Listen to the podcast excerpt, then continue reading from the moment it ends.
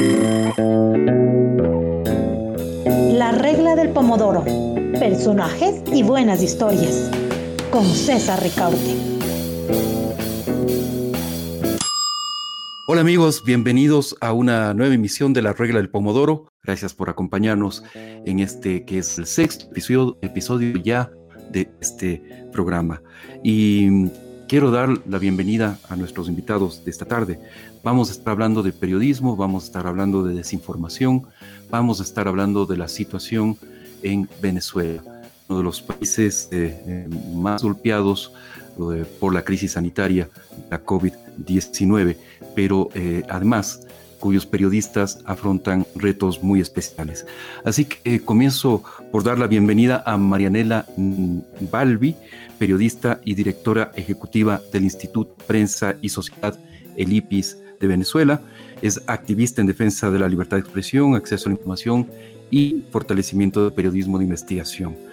Eh, publicado El rapto de la Talisca, editado por el sello Aguilar del grupo Santillana, y es miembro además del Consejo Global de IFEX. Bienvenida, Nela, gracias por acompañarnos. Hola César, muy buenas tardes y muy buenas tardes a toda tu audiencia. Gracias por esta invitación y la oportunidad pues sí de hablar de la situación del periodismo y la desinformación en Venezuela y especialmente en el marco del COVID-19. Gracias, Nela. Eh, damos también la bienvenida a Damelis Díaz, periodista venezolana. Actualmente conduce el programa Lo Creas o No en Onda Valencia 100.9, eh, perdón.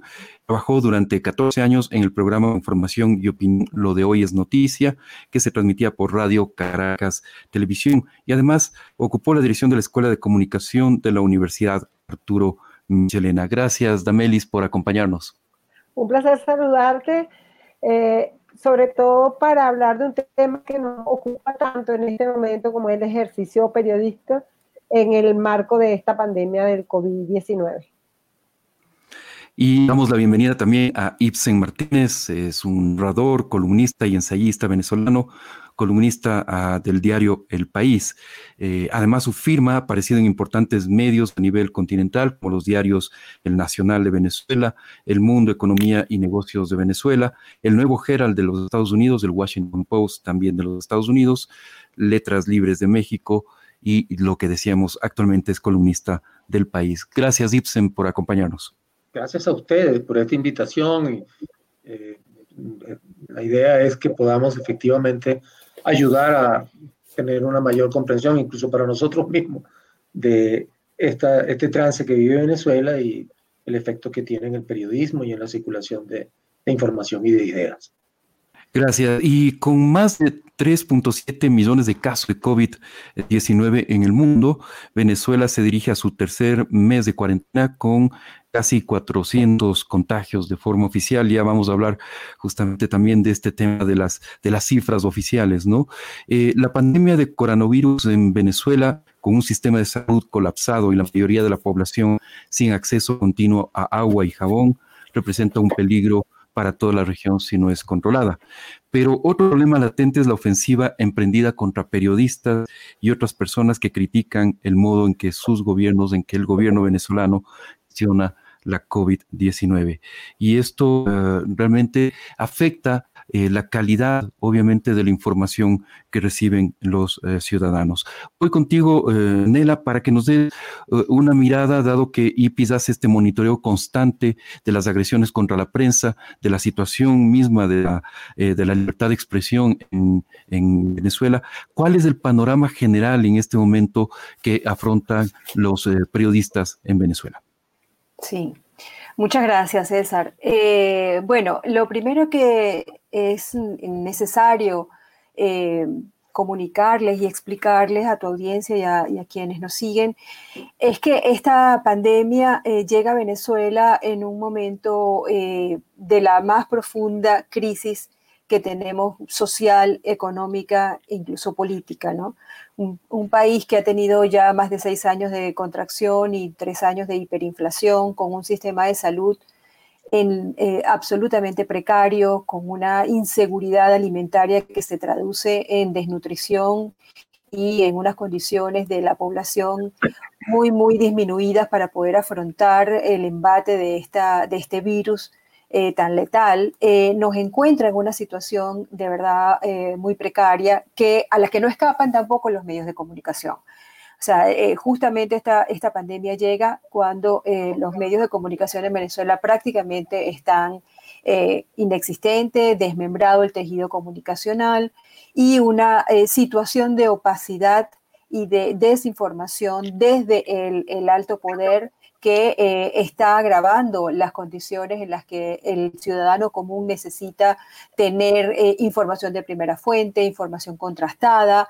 información verificada y una información en la que pueda realmente confiar.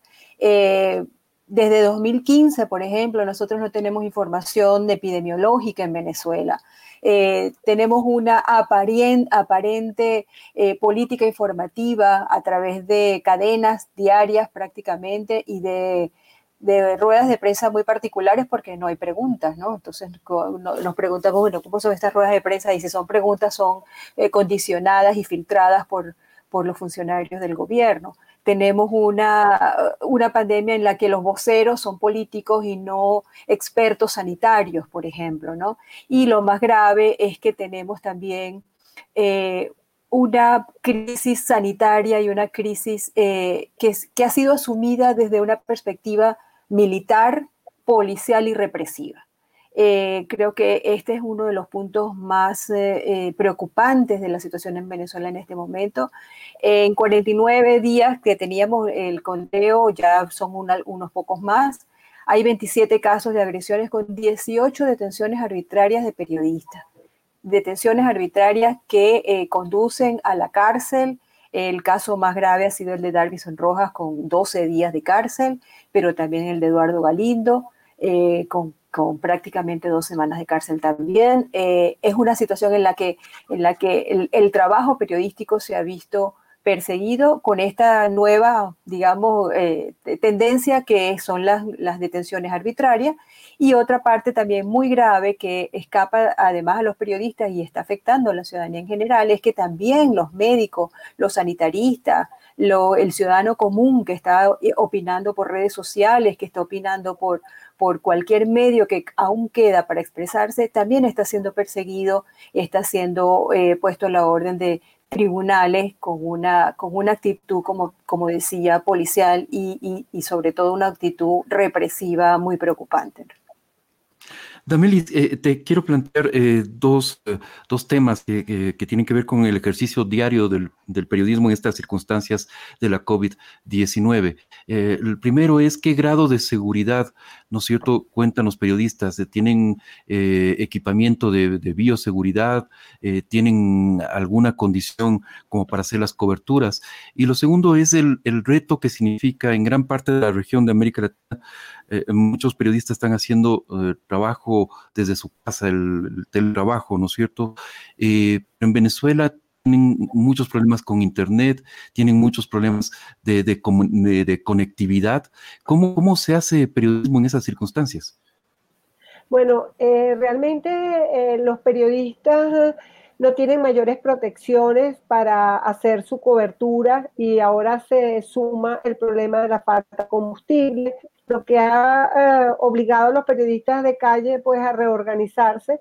A veces va uno y comparte información y se distribuyen como que las fuentes donde pueden tener información por el tema de la distribución de la gasolina, que realmente en algunos estados, por ejemplo aquí en Carabobo hemos tenido alguna oportunidad para periodistas, digamos, que están en la calle cubriendo la puerta día a día, puedan tener el suministro del combustible.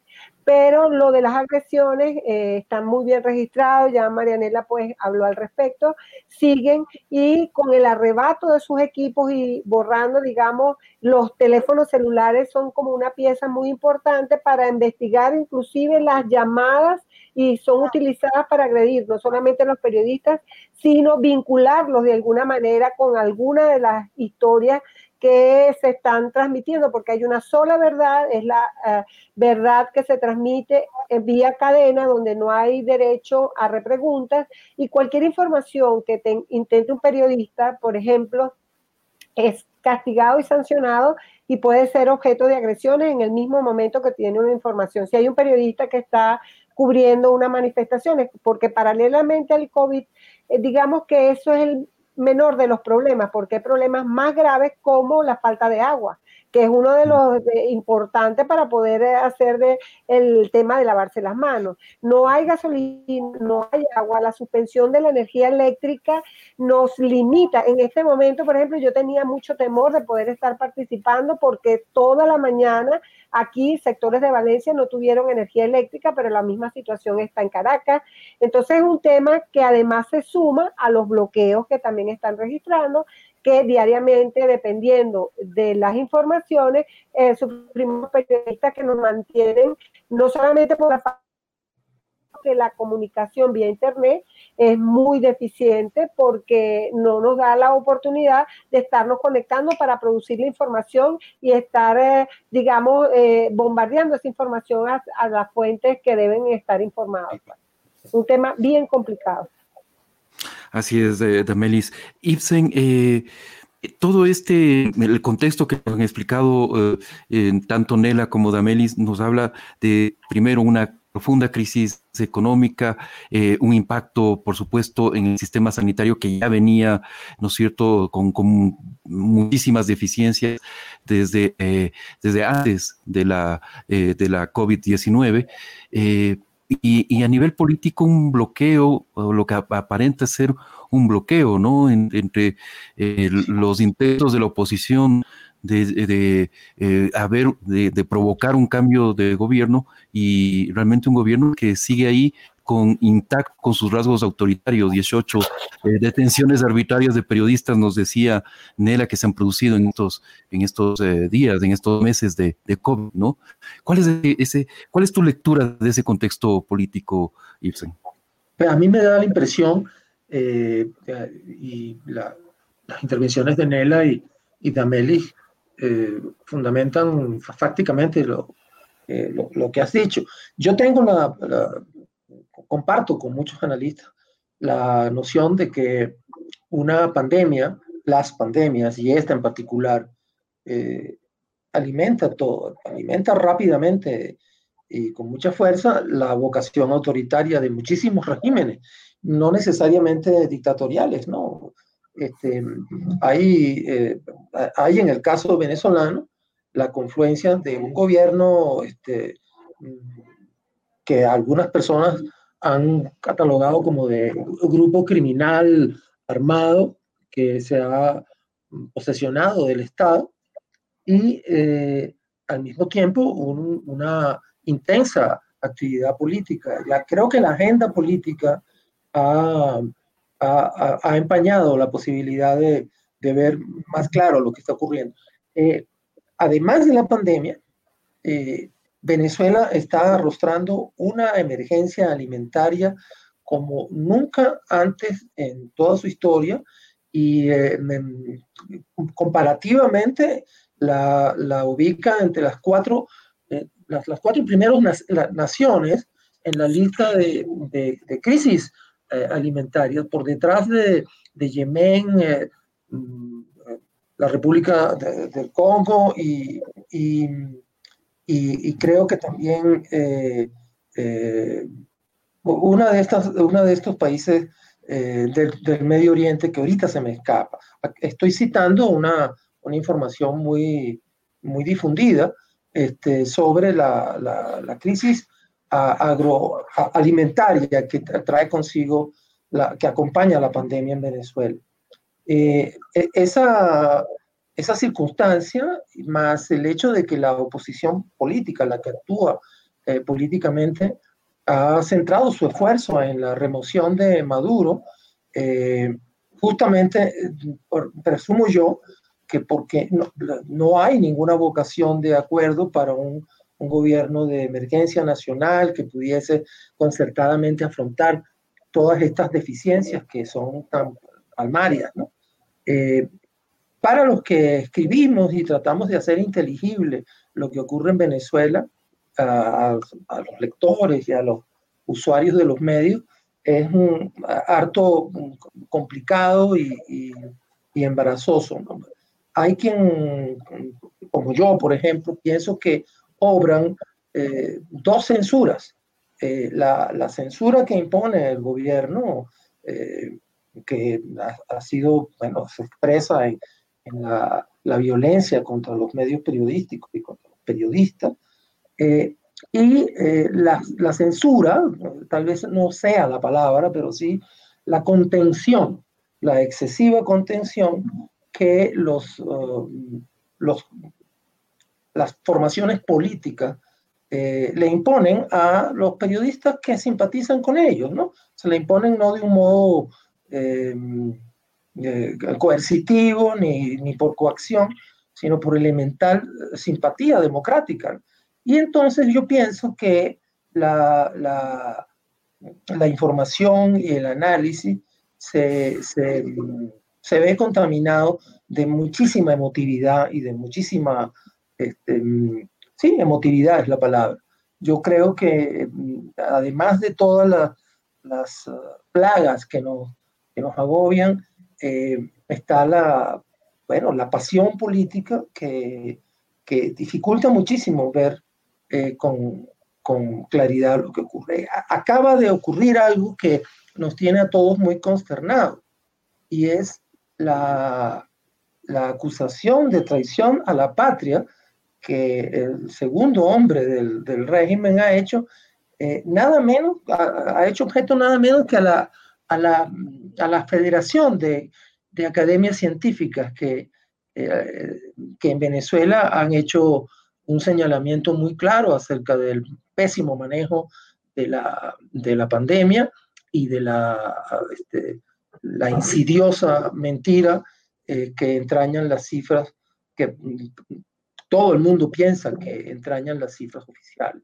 Bueno, este, la reacción del régimen ha sido acusarlos de traición a la patria y es una, eh, ahí con esto se, se rubrica o se, se reproduce una tendencia de todos los autoritarismos que es la descalificación de los expertos.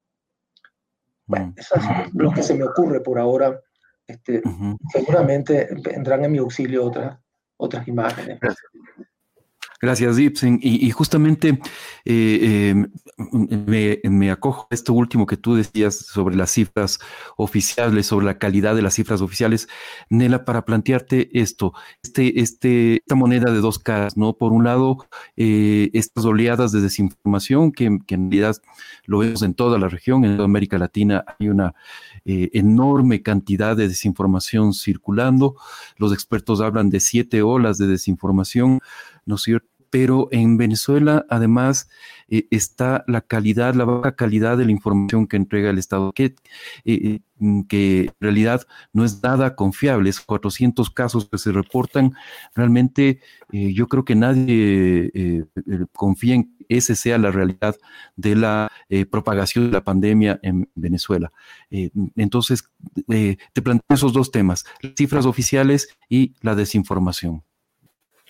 Sí, eh, a ver, este, creo que sí, eh, uno de los gravísimos problemas que nosotros estamos afrontando aquí em, ha sido justamente, como dije inicialmente, la opacidad.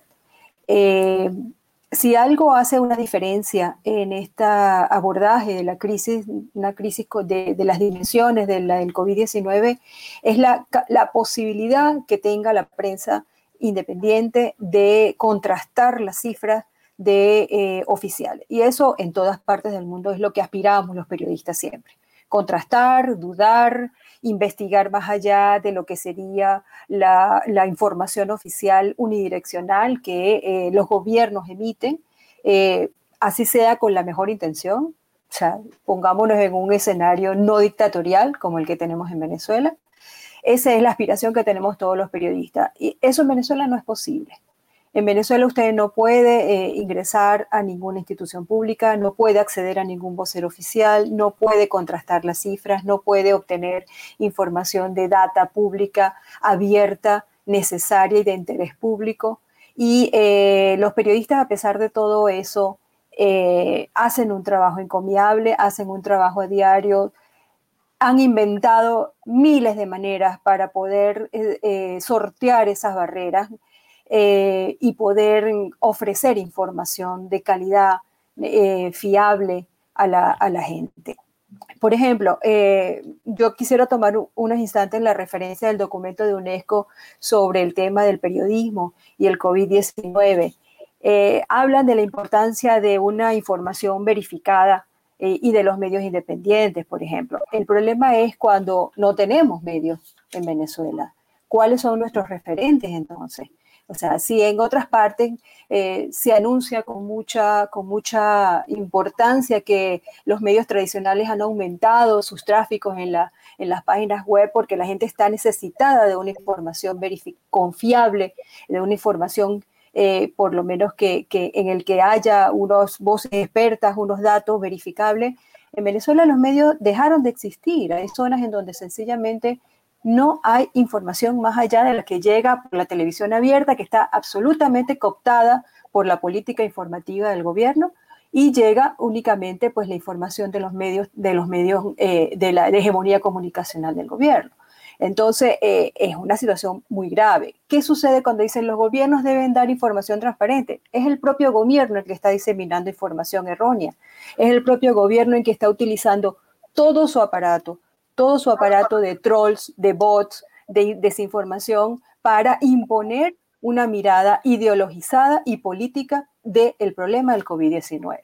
Es el mismo gobierno el que está ocultando información, es el mismo gobierno el que está eh, eh, eh, agrediendo y hostigando a los periodistas cuando se les ocurre publicar una información de un experto o publicar una información eh, de, de, una persona, de una cifra, de un alcalde, como es el caso de Darwinson Roja, que no es la que tiene el, boletín oficial, y, eh, y, eso es razón para ser eh, juzgado y para tener, bueno, para estar en la, en la, cárcel 12 días.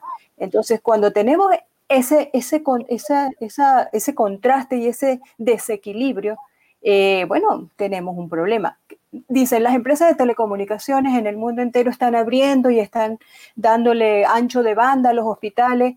Y aquí en Venezuela tenemos que las empresas de telecomunicación reciben orden de censura por parte del gobierno y son las principales eh, empresas que están bloqueando los portales independientes que han logrado surgir. Entonces, eh, ¿de qué estamos hablando cuando hablamos en Venezuela de todo esto? Sí, y quisiera retomar el comentario que hizo Ibsen en relación a los medios y a los periodistas. Es cierto que en Venezuela los periodistas en un determinado momento tomaron una posición política eh, cuestionable, y más que los periodistas, yo diría que los medios. Los medios. Eh, los medios, y cuestionable, y creo que pasamos muchos años con esa, con ese, eh, digamos, esa mancha, y nos costó muchísimo levantar la credibilidad de los periodistas venezolanos a cuanta foro internacional íbamos, concurso. Es apenas hace cinco o seis años siete años, diría yo, que viene levantándose el periodismo que se hace en Venezuela de investigación en red, transnacional, eh, insistiendo, buscando fuentes, buscando maneras de llegarle a la información y de, publicar esa información más allá de que sea conveniente o no para el momento político. Y creo que eso es, valioso, creo que eso es algo que debe, valorarse mucho porque en algún momento tendremos que sacar esa cuenta y tendremos que, hacer ese acto de contrición de saber cuál fue el, papel que jugaron los medios en Venezuela en determinado momento político. Pero eso ya se superó. Sin embargo, por el otro lado tenemos un, un gobierno que entendió muy bien cómo construir una hegemonía comunicacional no para ganar rating, porque no le interesa ganar rating, lo que le interesa es copar el espacio público, copar el espacio con sus noticias, con su información, así sean falsas con su eh, política comunicacional y con sus mensajes y no dejarle espacio a nadie más. Entonces, en ese contexto es en el que estamos eh, trabajando los periodistas en Venezuela. Y bueno, sí, el COVID-19 a la dictadura le ha venido políticamente muy bien, le ha venido eh, como anillo al dedo porque es el modelo perfecto de dominación, de separar, de separar a los ciudadanos, de prohibir las reuniones, de pérdida de los espacios públicos de e incluso evitar cualquier posible eh, acción colectiva que se puede. Sin embargo, hay más de 400 y 500 protestas diarias en Venezuela, que no la cubren los medios, porque obviamente no hay, no, no, se puede, no se puede dar esa información, eh, pero están ocurriendo. están ocurriendo a diario, no por el COVID-19, sino por las condiciones de absoluta pobreza y precariedad en la que estamos viviendo los venezolanos. Me parece que eh, o Itzen o eh, Damelis tenían algún comentario a lo que acaba de plantear eh, Nela. Sí, yo quisiera hacer un comentario, si me lo permiten. Efectivamente, la distinción que acaba de hacer Nela entre medios y periodistas, individualidades, es pertinentísima. ¿no? Y, lamento si, si pude haber sonado como que crítico a periodistas en particular, ni mucho menos. Efectivamente, el, papel de los medios en Venezuela, ese papel que, que Nela comenta, ha sido superado y ha sido superado por el esfuerzo de periodistas, así, de individualidades y de grupos de periodistas que obran transnacionalmente, mayoritariamente, y también corriendo arrostrando muchísimos riesgos y muchísimas vicisitudes en mi país. Yo quería hacer un comentario sobre, eh, si es posible, sobre el modo como ciertos temas, temas que, que, nos atañen justamente por, en razón de la pandemia, como es la ayuda humanitaria, eh, desde el momento en que se ha visto eh, mm, utilizada o invocada por la oposición y por el gobierno, eh, hacen muy difícil el, el, acuerdo, y el acuerdo entre, entre, entre, venezolanos. Y una de las tragedias actuales es que no existe ninguna, no hay ninguna posibilidad de acción concertada porque eh, el autoritarismo, la, la, vocación dictatorial del régimen eh, impide cualquier tipo de debate, de debate sosegado sobre qué hacer en este, en esta, en esta emergencia. Y por eso es que es tan valioso este tipo de invitación, porque uno puede eh, desfogarse y, y contar eh, lo, que, lo que nos pasa ¿no? a, las individualidades que, que, vemos las cosas mm, con bastante impotencia. Gracias, Gibson. Eh, Lamelis, voy contigo. Eh, si quieres hacer un comentario, por supuesto, pero quería plantearte de una vez eh, una, una pregunta en el sentido de, eh, en el mismo sentido de la desinformación, porque los ciudadanos al final son los grandes perjudicados al no tener información oficial confiable, ¿no es cierto? Y al ser víctimas de las oleadas de, desinformación, de información engañosa, ¿no es cierto? Al final, entonces, ¿qué le queda al ciudadano en ese, en ese escenario? Has tocado un punto muy importante que quiero conectarlo con lo que había dicho Marianela anteriormente y completó. Eh, ¿Por qué? Porque yo creo que estamos en, una etapa y quiero eh, reflexionar al respecto, invitarlos a la reflexión en lo que se llama una guerra de cuarta generación, en la cual digamos, el ataque es mediático, es el discurso, es la palabra, y dentro de ese concepto es imponer no solamente la hegemonía comunicacional, una sola verdad, y la desinformación es, eh, se encarrila más que para la face news, para la posverdad, ir construyendo realidades que se imponga como la única verdad, y eso forma parte en los gobiernos totalitarios o en los sistemas políticos del terrorismo de Estado, una de las herramientas más importantes es eh, los medios de comunicación y quizás por eso no puede entender la primera orden eh, del presidente fallecido Hugo Chávez fue eliminar RCTV, que era el canal más poderoso en la televisión venezolana porque el alcance de la distribución de la información en todo el territorio y pasaba las fronteras del Táchira, de Apure, llegaba a las islas del Caribe y entonces fue la primera eh, acción que hay que poner lo que significa y lo ha comentado Marianela varias veces, que es la hegemonía comunicacional. Entonces, frente a esas realidades, ¿cuál es, ¿cómo queda el ciudadano? Que es la pregunta que me estás haciendo en el momento en que no sabe a quién querer. La han destruido poco a poco en la credibilidad de, la, de lo que es la información y el papel de los medios de comunicación y van armando que entonces hay que apegarse a los periodistas que hayan eh, formado su credibilidad intentando porque el daño está hecho, está hecho en que nadie sabe a quién creer. Y mientras haya más incertidumbre, no se tenga certeza de dónde está la verdad, de la realidad, porque yo estoy viviendo una realidad los demás están viviendo una realidad. El problema que yo tengo de energía eléctrica lo está viviendo la gente del sur en otra dimensión. Cuando teníamos una televisión poderosa que alcanzaba en todos los rincones, yo tenía manera de saber que mis problemas eran los que estaban eh, eh, padeciendo en el occidente o en el oriente. Y eso ayudaba a la movilización social, porque mis problemas yo no sentía solo que me está pasando en mi comunidad, sino que es un problema en la cual tenemos que unirnos para reclamar. Al tú dinamitar esa manera de comunicarse, de expresar la verdad, que es el, el, papel del periodista, porque a nosotros nos corresponde llevar ese enlace de las comunidades a los que tienen que resolver las decisiones. Entonces, al romperse esa, ese enlace de comunicación que nos quedan las redes sociales, que son un escenario perfecto con toda la estrategia también de los boots, de cómo tienen marcados a los influencers para imponer, ya también tienen una legión, un ejército, porque el ejército eh, no es disparando balas, sino la guerra es a través de la lucha por la información para imponer una verdad. Entonces, yo creo que es un tema bien delicado porque en este momento que pasan tantas cosas, la angustia, la incertidumbre, eh, con qué información se llena, si realmente eh, no se sabe a quién creer. Y yo creo que cuando eso nos pasa a nivel de la sociedad y no tenemos confianza, es más difícil articular, articular acciones que nos permitan en la búsqueda de una solución política.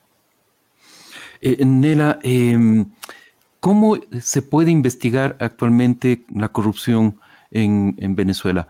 Y, te lo pongo así, en, gran parte de la región, en, Ecuador, en mi país, eh, em, se han destapado mm, realmente muchos casos de corrupción relacionados justamente a compras eh, sanitarias, a compras de materiales eh, que tienen que ver con la COVID-19.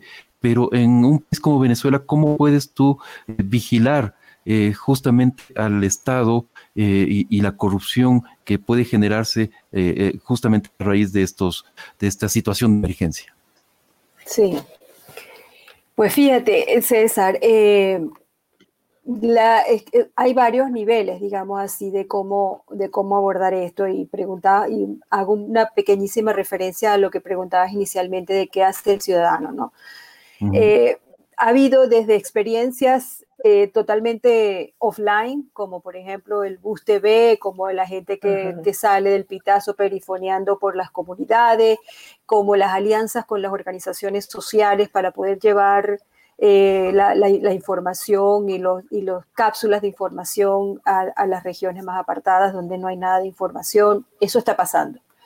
Y también tenemos, por supuesto, que, todo este eh, universo de, periodistas que se han estado formando con mucha solidez. Ahí hemos, la verdad es que hay que decir que hemos recibido un gran apoyo de los colegas de, todo el mundo. Hay gente que hace talleres gratuitos en Venezuela, online, que, nosotros los llamamos para que vayan a entrenar periodistas venezolanos y cuando les vamos a pagar nos dicen, mira, no, yo no voy a cobrar nada porque yo quiero ayudar a Venezuela, a los periodistas venezolanos. La verdad que hemos tenido un apoyo eh, eh, valiosísimo de los colegas de todas partes enseñándonos cómo hacer periodismo de datos, cómo hacer periodismo transnacional, de qué manera vincular bases de datos, porque como no tenemos información abierta en Venezuela, pero las relaciones con otros países, eh, permiten que se abra información en el otro país.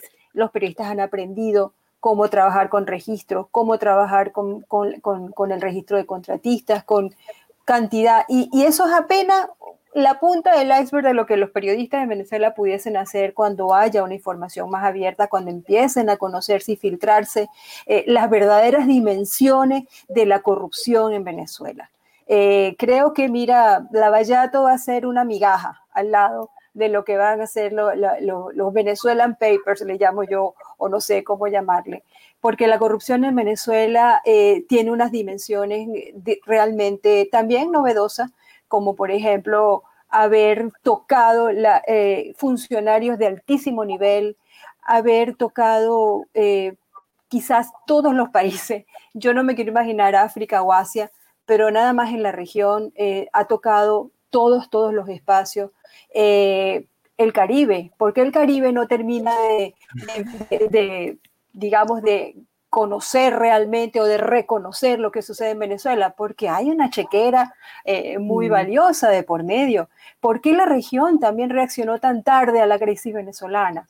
Porque había unas relaciones de poder y de, y de corrupción con altos funcionarios en esos gobiernos. Entonces, cuando se destapa el tema de la corrupción en Venezuela, de verdad que eso va a tener unas dimensiones y va a ser un, terreno, eh, pero absolutamente eh, impresionante para investigar. Los periodistas están investigando así, no paran, eh, son pocas, probablemente no han tocado el temas como México, que además eso se traduce en las muertes de periodistas, del tema de crimen organizado o de bandas criminales vinculadas con los poderes locales, que eso ha sido una constante en México, por ejemplo. El sur de Venezuela es un mapa inexplorable. El tema de las mafias mineras, hay gente que se ha metido, pero bueno, eh, hay, consecuencias también de eso. Entonces creo que, los periodistas más bien ahorita con lo que va a ocurrir en Venezuela en algún momento, con lo que se puede abrir en, un, futuro, eh, creo que va a haber muchísimo que reseñar, registrar y mostrar de cómo fue esa tragedia eh, desde el punto de vista de la corrupción. Y los periodistas se están preparando, se están preparando para eso en las regiones también. O sea, la, la cleptocracia no es solamente en los altos mm. niveles, la cleptocracia es en cada región pequeña, en una relación con el alcalde, en una relación de, de intereses eh, con, con, los poderes locales. Y eso, eso va, está pasando ya, eh, calladamente, pero está pasando. Sí. Gracias, Nela. Y te, lo planteo también, Ibsen. Eh, eh, quisiera escucharte alrededor de este tema de la, de la corrupción y especialmente este, esta ah, que planteaba uh, Marianela, que es eh, sumamente importante, de cómo la, la, corrupción venezolana se ha regado también por toda la región y hay sectores políticos y económicos que han participado de esa corrupción en cada uno de nuestros países. Así, ciertamente. Hace poco eh, en un, trabajo publicado por Foreign Affairs, eh, firmado por Moisés Naim y por un editor venezolano y periodista, eh, Kiko Toro, que es el fundador, creo que, de Caracas Chronicles, que es uno de los portales más activos que, que, difunden noticias sobre Venezuela. Decían que, mm, contrariamente a lo que se piensa, las, las las deficiencias de las políticas públicas de un, de un Estado que se dice socialista no, son, mm, no, pueden explicar el, el tamaño del, del, caos y de, la, y de la tragedia venezolana tan efectivamente como la corrupción. O sea, la corrupción es eh, realmente uno de los flagelos más terribles que afecta a Venezuela y se multiplica por el hecho de que Venezuela es un petroestado. Eh, eh, y las cifras son, son eh, así indiscutibles. En menos de 20 años se, Venezuela vivió, atravesó el, el boom petrolero, el boom de precios petroleros más prolongado de la civilización petrolera y se volatilizaron en corrupción y en despilfarro, pero primordialmente en corrupción, 800 mil millones de dólares. Yo no tengo manera de, imaginar en qué puede, eh, cómo puede haber esto ocurrido. Obviamente esto tiñe también, la, tiñe toda la, conducta social venezolana. Eh, y eso es una de las cosas más, más trágicas que como saldo nos deja esta, esta crisis de, de, más de 20 años, de casi 25 años. Yo que quería aprovechar para decir algo que como usuario de los medios, como lector de medios, me, ha, conmovido muchísimo y siempre que tengo ocasión de, decirlo, lo digo. Eh, los periodistas venezolanos, de la generación que me sigue, eh, yo no soy estrictamente hablando un periodista, he sido siempre un, opinador, eh, han hecho un trabajo extraordinario mm, y han puesto al periodismo del país se, ha centrado en el tema de la corrupción. Este, con todas las, las uh, dificultades que señalaba Nela y, Damelis, em, es, es, llamativo cómo han surgido portales como Armando Info, eh, seguramente hay otros, pero es el que tengo más presente porque sus directivos viven aquí en, Bogotá y, y continuamente eh, están hurgando en eso que, que dice Nela, ¿sí? Eh, los mecanismos más insidiosos que un petroestado, o sea, un, país donde la, riqueza este, del subsuelo, la única riqueza del país, es administrada por el, por el Estado y, y, en nuestro caso es por el gobierno, este, puede generar eh, eh, desequilibrios incluso emocionales, existenciales para los venezolanos. Todo tiene un precio, todo es muy complicado y mucho más complicado de lo que podría esperarse de una pandemia. Y sí creo que está por escribirse la historia de constitucionalidad política y solamente se podrá hacer con el auxilio de todo lo que los periodistas eh, independientes venezolanos han, han venido eh, descubriendo y, y, exponiendo. Y seguramente si hay un cambio decisivo, significativo en la política nacional, seguramente esa será una de las conquistas más, uh, más anheladas, la conquista de un periodismo libre e independiente al interior de Venezuela, que nos permita tomar cuenta de, de cuánto se ha robado y cuánto daño, este, cuánto sufrimiento se ha causado este, por la corrupción. Gracias, Ibsen. Eh, Damelis, voy contigo y, realmente antes de, de, plantearte la pregunta, eh, me congratulo de que y, agradezco a mis invitados. Eh, lo hemos eh, hasta el momento logrado sin mayores inconvenientes. La conexión eh, con Venezuela siempre es muy complicada y realmente hemos tenido mucha suerte esta tarde. Así que gracias, Nel, gracias, Damelis. bueno, tienes, está viviendo en Bogotá, no tiene tantos problemas, pero realmente eh, Damelis y, Nela, les agradezco muchísimo este, este contacto.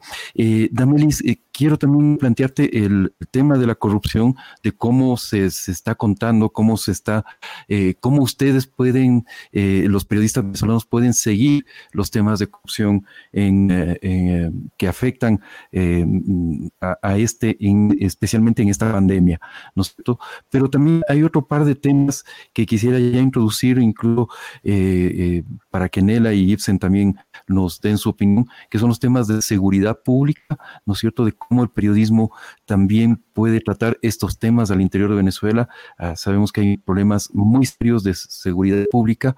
Eh, ya Nela nos hablaba del sur de Venezuela, por, ejemplo. Y el otro tema es la diáspora, ¿no? Y de cómo uh, esto, uh, hay muchos venezolanos retornando pero también hay muchos venezolanos que están eh, pasando situaciones muy duras en el resto de la región.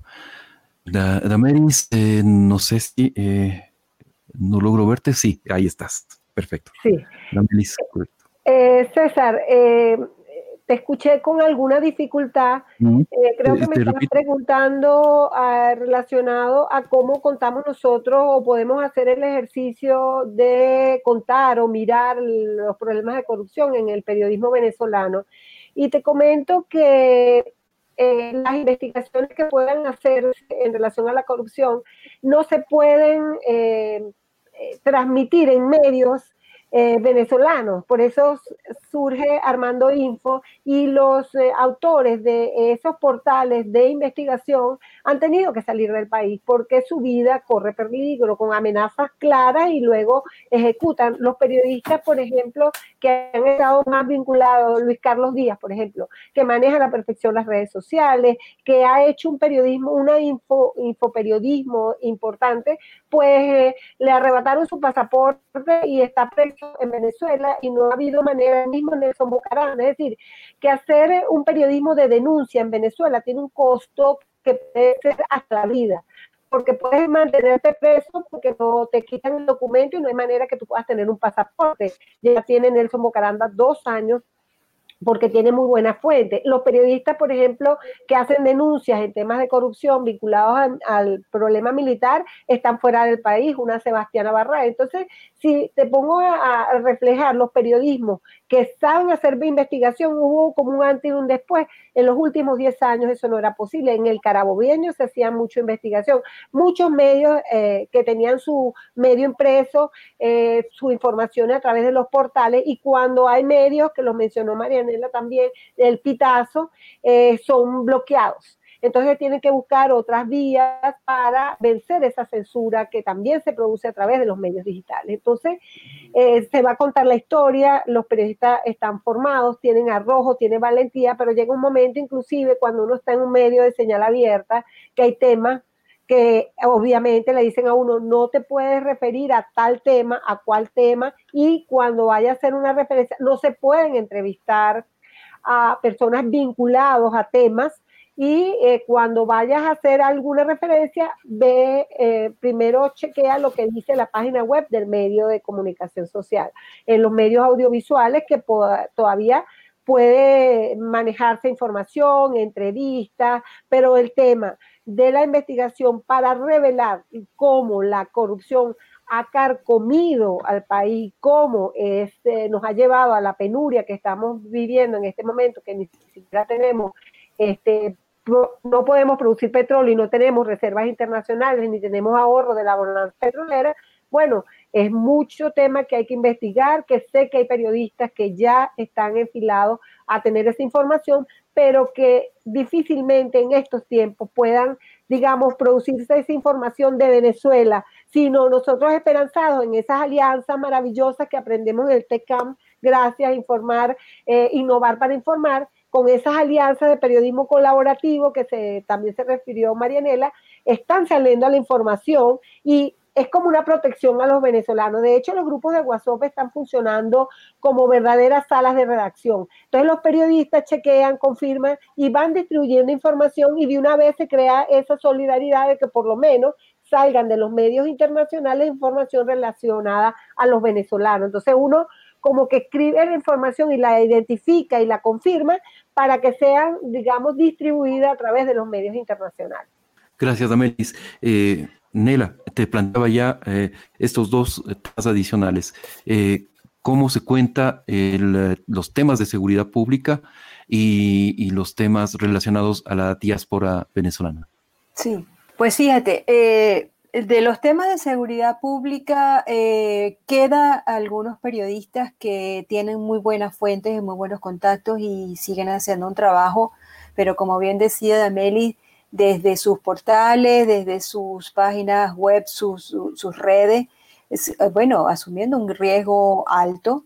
Eh, por ejemplo, sí, el caso de Sebastiana, Sebastiana Barrae, que es la persona que a mi modo de ver tiene mejor información sobre el tema eh, militar y de seguridad, eh, vive entre, entre la frontera de Cúcuta, San Cristóbal y, va, eh, digamos, un poco en, ese, en, esa, en esas dos vías porque hay un tema de seguridad muy, muy marcado, ¿no? Javier Ignacio Mallorca, otro periodista que también tiene muy buenas fuentes, pero, por ejemplo, nosotros no podemos tener la información de los homicidios, eh, allí digamos que ha habido una reacción de parte de las organizaciones sociales, de las organizaciones de la sociedad civil, como los observatorios, que han hecho un papel muy relevante porque al no haber esa información oficial, pues hay una, digamos, una información que se está levantando con los observatorios de prisiones, con los observatorios de violencia, con los observatorios de protesta, con el que la parte, por ejemplo, hay uno que se llama monitoreo de víctimas, que están levantando esa información. En la misma información, por ejemplo, con relación al COVID-19 y a la situación sanitaria, hay una red enorme de, eh, de, personas que están dentro de los hospitales, que están levantando la información y eso se está, se está haciendo, pero todo esto es una información que se está eh, que, necesitamos que exista eh, una información oficial, pública, abierta, que pueda corroborar lo que se está diciendo. ¿Qué pasó, por ejemplo, con el, con el, con el documento y con el informe de, de Michelle Bachelet, que vino a confirmar lo que las ONG veníamos denunciando durante años? Es la primera vez que una persona eh, de, digamos, del sistema universal y del sistema interamericano no, han no los han dejado entrar, pero por lo menos de Naciones Unidas un, un, relator, un comisionado que entra a Venezuela y constata lo que las organizaciones venimos denunciando durante más de, de 15, 20 años, las violaciones a los derechos humanos, la tortura, las desapariciones forzosas, la, la, y tuvimos que, o sea, necesitamos contrastar lo que nosotros estamos levantando para que, que, haya esa también esa, esa confirmación de que el trabajo que están haciendo las organizaciones de la sociedad civil y las organizaciones eh, eh, de las ONG eh, es un trabajo de registro y de monitoreo permanente, riguroso y, y, y, muy, y muy serio, que, que bueno, nos sirve para hacer esa incidencia en esos, en esos espacios, porque en Venezuela no tenemos ninguna respuesta. Entonces, eso, eso es, digamos, lo que está ocurriendo eh, en relación a este, a este tema de cobertura, digamos, de, esa parte de seguridad. Con relación a la, a la, diáspora, bueno, yo creo que allí, yo creo que lo que ha habido también es una, una necesidad de humanizar ese, esa, esa, tragedia, ¿no? Eh, yo he visto eh, con, con, con, mucha, y lo celebro, cómo desde Venezuela, desde adentro, también en, en, esas alianzas se ha, se ha hecho un trabajo de humanizar, de darle rostro a esta tragedia, ¿no? Porque, porque bueno, no, no, no hacemos nada con, con, hablar de las cifras, es importante, pero, pero cada caso es una tragedia, cada caso es una historia muy dolorosa. Eh, del que se va, del que deja en Venezuela, la situación ahorita, por ejemplo, en el COVID-19 que tenemos con, con las personas, los adultos mayores que están solos en Venezuela, que están mm. solos aquí porque los hijos están y a veces se da el caso de los abuelos cuidando a los nietos porque el hijo está fuera. Entonces, esa es una situación muy dramática y, ha habido unos esfuerzos de encontrar una narrativa también, de contar esas historias. Bueno, yo creo que a Ibsen eh, nos puede dar unas muy buenas lecciones de, de cómo contar esa tragedia para que conecte con la gente, porque a veces uno siente en Venezuela que realmente la guerra eh, no convencional, como bien decía Dameli, está aquí alrededor de uno. Y, uno empieza a normalizar tantas cosas eh, y luego reacciona a esa normalización con, rebeldía y luego... Eh, pero, pero es algo que te va, que te va llevando, carcomiendo con, con, mucha, con mucho dolor, ¿no? Y creo que el tema de la diáspora eh, bueno, yo creo que ha habido una, reacción importantísima de parte de los países vecinos, eh, que, bueno, estaremos agradecidos eternamente a, cómo ha sido esa atención. Eh, por supuesto que también cuando que estas tragedias traen consigo, que hay veces pues esas muestras de, pero creo que son minoritarias, ¿no? de intolerancia o de xenofobia, pero en general creo que ha habido una reacción eh, importante, necesaria, solidaria y, yo sí lo que defiendo allí es que debería haber mucho más las historias personales, las historias con rostro, las historias con, esos dramas que, están ocurriendo y que esa historia se contará también en algún momento. Gracias, Nela. Eh, estamos ya en eh, los minutos finales. Quería también que nos ah, hablas un poco sobre estos dos temas de seguridad y, mm, eh, la diáspora, pero también si, si quieres cerrar ya tu, intervención con alguna... Solamente... Eh, sí. Eh, dale, dale, Ibsen. Sí, solamente añadir algo que tan cabalmente ha descrito Nela, y es que sí, la, el lado más demótico, por así decirlo, de, de la, de la diáspora este, afecta desde hace cuatro o cinco años a, Sudamérica y es, eh, ha sido realmente muy valioso todo lo que eh, se, ha, se, ha, logrado por la, colaboración y por la empatía que genera la problemática venezolana en los medios extranjeros y en los periodistas, los colegas periodistas de otras, de otras latitudes. hay una cosa que me, con la que quisiera cerrar, y es que eh, la circulación de ideas, el debate acerca de, lo que ha ocurrido en Venezuela, de lo que nos ocurre y lo que debería ser la prescripción para ayudarnos a salir de la tragedia que también es política o primordialmente política, ha encontrado camino en, portales eh, que se dedican, que últimamente se dedican exclusivamente a, discutir ideas, a, debatir eh, estos temas y, curiosamente, eh, o mejor dicho, de modo natural, se han convertido en fuente de muchísimos periodistas extranjeros que recurren a, estas, a, estos debates que los venezolanos de la diáspora han entablado entre, entre, entre ellos. Eh, sí creo que, que, hay que poner un, gran acento en lo que le ocurre a los más vulnerables, como suele ser, como suele decirse, eh, porque lo están pasando muy, muy mal y su acceso a la información, a información relevante sobre qué va a ocurrir, eh, mm, es muy, muy, muy dificultoso. Pero sí creo que eh, la, la, diáspora se, se, se, se, piensa a sí misma y ha logrado entablar eh, un diálogo entre venezolanos que están muy dispersos geográficamente y, y, eso es una de las cosas que más lo, lo llena uno de, de optimismo de, cara a lo que haya de venir. Gracias, Ibsen. Cierro contigo, Damilis. Em, bueno, eh, ¿qué eh, espera, eh, qué le espera a la sociedad venezolana, al periodismo venezolano después de esta pandemia.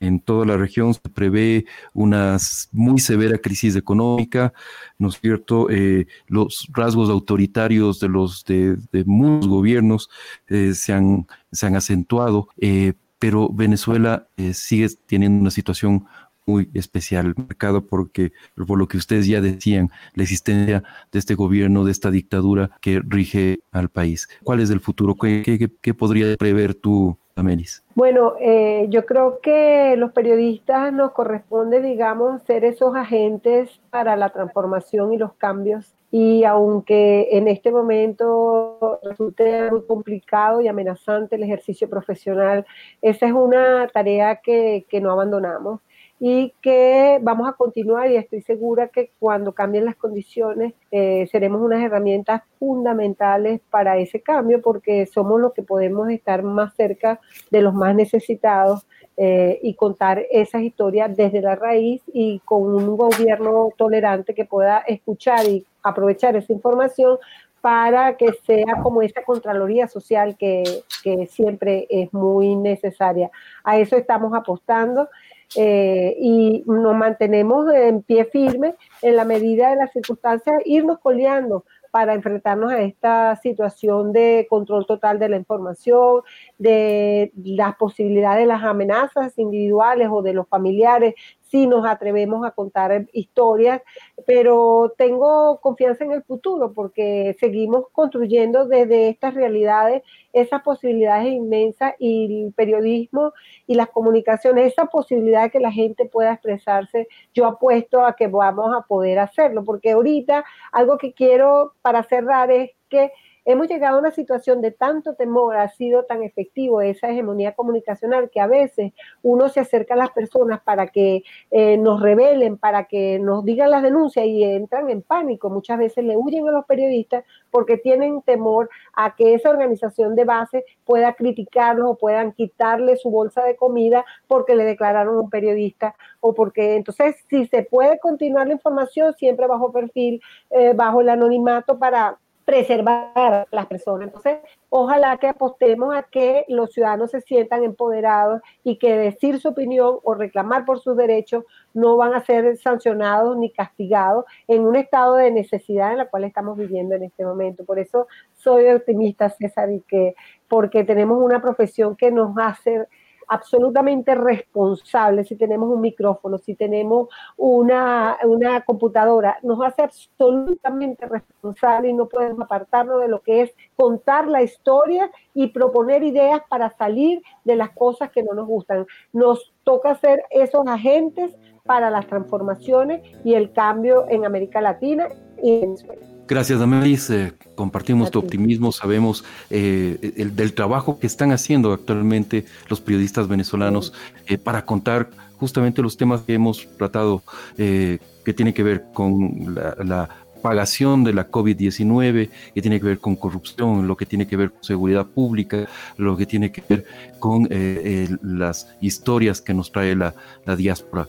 Todo eso sigue contando en Venezuela, eh, fuera de Venezuela, por los periodistas venezolanos, por los medios, eh, muchas veces online que van quedando en Venezuela, que se van creando además en Venezuela. Muchísimas gracias a todos nuestros invitados, a Nela, a, Ibsen, a Damelis por estar eh, aquí esta tarde, a todos ustedes que nos han acompañado en la transmisión a través de las distintas eh, redes sociales de Fundamedios y de algrano.press. Eh, los esperamos la próxima semana para una nueva emisión de la regla del Pomodoro. Un fuerte abrazo para cada uno de ustedes.